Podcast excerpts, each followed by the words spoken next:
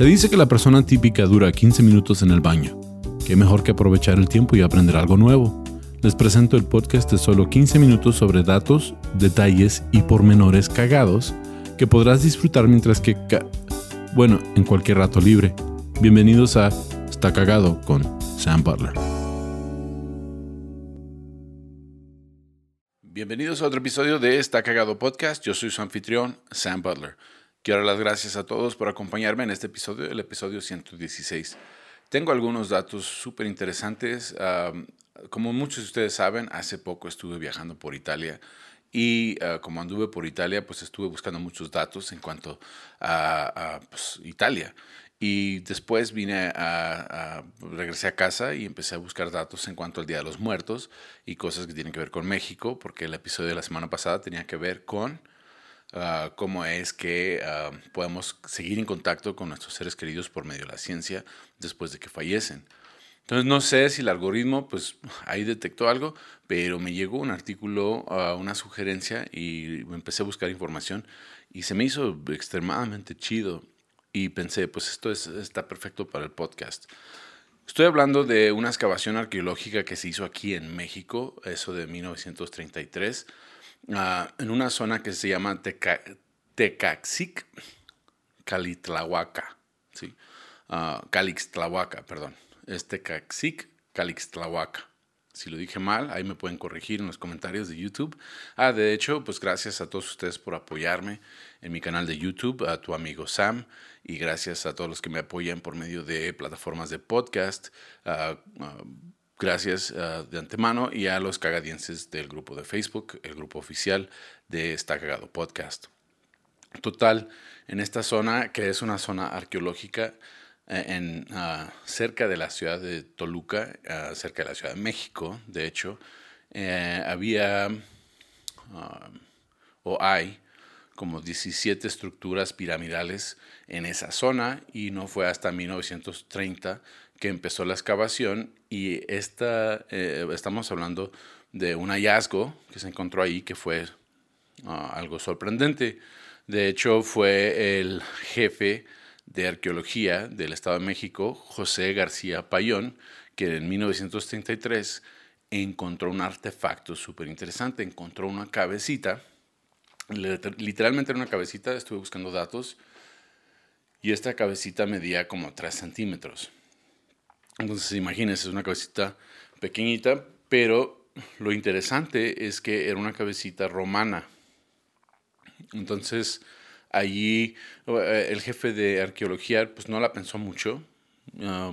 Realmente a él lo que le interesaba es uh, averiguar más o menos cuándo es que se construyeron y, se enterraron a las personas eh, y estuvo buscando más como artefactos de barro para poder comprobar la fecha. Entonces sí tomó nota, no lo hizo público, que encontró esta cabecita romana, pero sí fue algo de, interés y no fue como hasta 30 años después que un ah, etnólogo austrico, ¿sí? Ah, que se llamaba Robert von Hein Glerden, ah, que empezó a cuestionar un poco en cuanto a esta cabeza romana. Dijo, pues, pues ¿qué onda con, con la cabeza romana en una pirámide prehispánica? En México.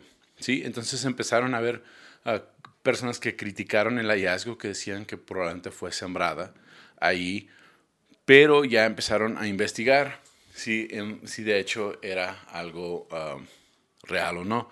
De hecho, um, hubo un arqueólogo prestigioso, Ernst Bohringer, y él era del Instituto Alemán de Arqueología, que un año después, en 1960, empezó a cuestionarlo y a buscar más en cuanto a ello. Basado en lo que el material en que estaba construida la, cabecita romana, pues determinaron que de hecho sí era una cabecita romana y él asumía que fue algo que fue construido o, fabricada ah, o tallada, como lo quieren decir, ah, como en el año 200, ¿sí? 200 a 300 es lo que él estimaba y fue fechada como auténtica y pues esto fue, fue algo muy interesante, tanto que después pues se lo llevaron a una exposición al 34 ¿sí? Congreso Internacional de, las, de los Americanistas en Viena en 1960, donde fue presentada. Y ahí está la polémica. O sea, esta cabeza es del año 200. La tumba que encontraron, basado en los hallazgos de barro, es como de 1509, creo que dijeron, 1509. La civilización que se encontraba ahí, que era azteca, ¿sí? se supone que empezó como en 1500 antes de Cristo y duró como hasta 1500 después de Cristo. Entonces en ese tramo ah, llegó a estar aquí esa cabecita. Ahora hay personas que piensan que fue Hernán Cortés o algunos ah, españoles que se la trajeron y que pues simple y sencillamente llegó a estar ah, dada como ofrenda. El problema es que Hernán Cortés no llegó hasta 1519 y se piensa que esta tumba es de 1510. Y de hecho, Hernán Cortés no conquistó como hasta 1521, entonces ahí hay una discrepancia de unos 11 años. No sé si a ustedes les pase, pero a mí me pasa que cuando veo las fechas en papel no se me hace tan, tan, tanto tiempo, o sea, entre una fecha y la otra. Por ejemplo, 1933 fue la excavación, 1960 es cuando por fin están investigando bien el caso. Pues ahí pasaron casi 30 años, como 27 años, antes de que alguien le pusiera atención a la historia. Eso es mucho tiempo, o sea, para muchas personas es la mitad de su vida. Sí, entonces pasaron casi 11 años eh, del tiempo que se encontraron, del tiempo de que se estima que, que es la tumba, al tiempo que conquistó Hernán Cortés. Entonces lo primero es que esa, esa cabecita fue dada en ofrenda. Algunos críticos dicen que fue sembrada. La razón que no piensan que fue sembrada por los españoles o por cualquier otra persona es porque este, cuando llegaron a, desenterrarla, de hecho se encontraba dos pisos debajo de tierra, o sea, dos pisos de la pirámide debajo de tierra. No sé exactamente cuánto, cuánto es un piso de una pirámide, pero esta se encontraba bajo tierra. Pero aparte, se encontraron muchos artefactos. Había artefactos que eran muy antiguos y había artefactos que eran muy modernos. Entonces es muy difícil saber cuándo exactamente surgió esa cabecita romana aquí en las Américas. Pero lo que sí se sabía es que muchas veces las ofrendas las reciclaban y las volvían a utilizar para distintas ofrendas.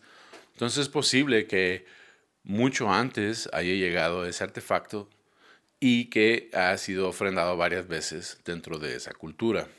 No se sabe, pero sí, sí fue como mucha duda en cuanto al origen en 1960.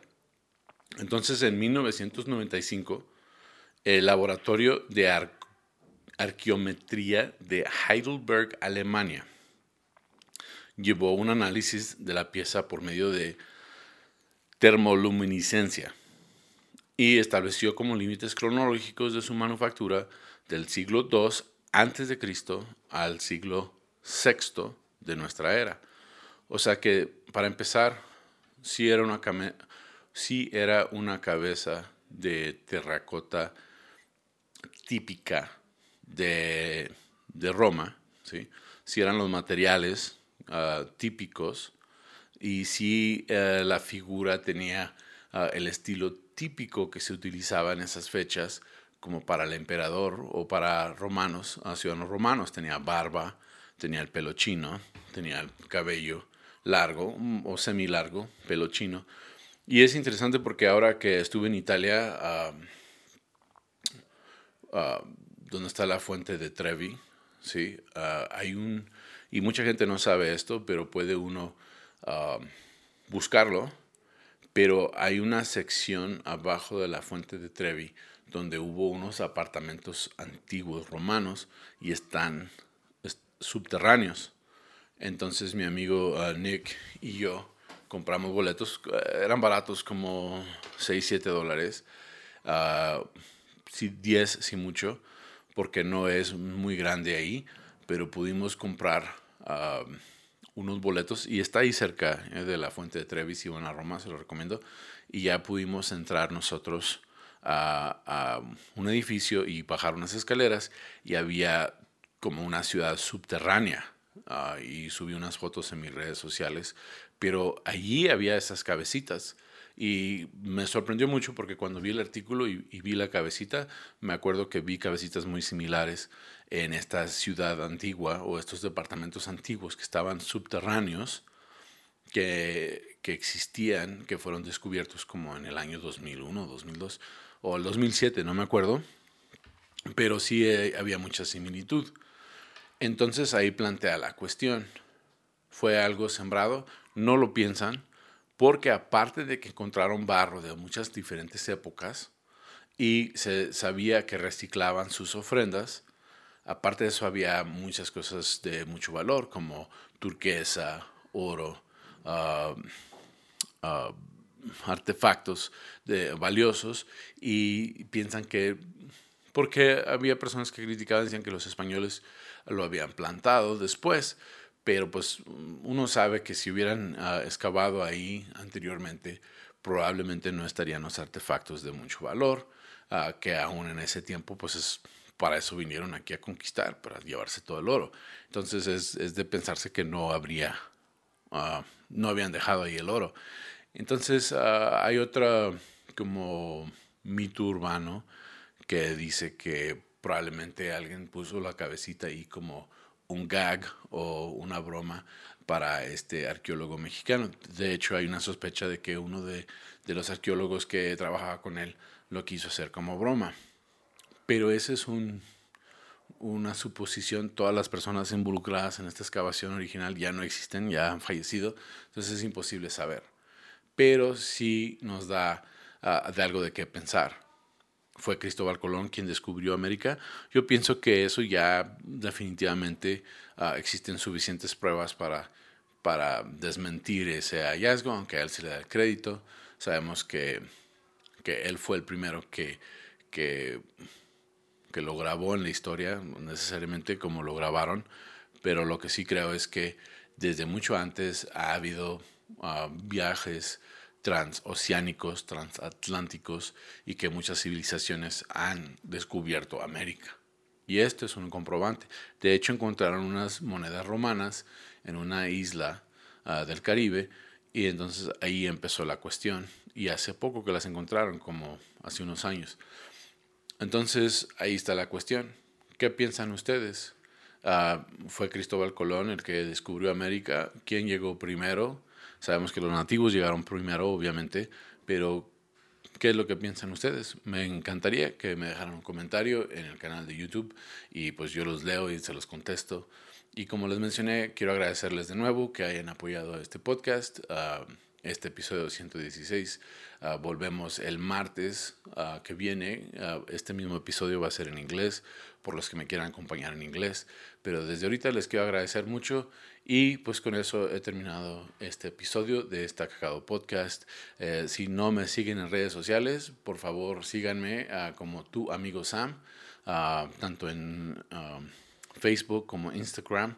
Y también quiero pedirles que por favor, perdón, le den like y se suscriban al canal y compártanlo con sus amigos porque pues eh, entre más vistas mejor. Eh, eh, la monetización que yo recibo se la doy a la producción para que ellos puedan seguir ayudándome a producir este podcast. Gracias y eso es todo por este episodio de Está Cagado Podcast. Nos vemos a la próxima. Ah, hasta luego.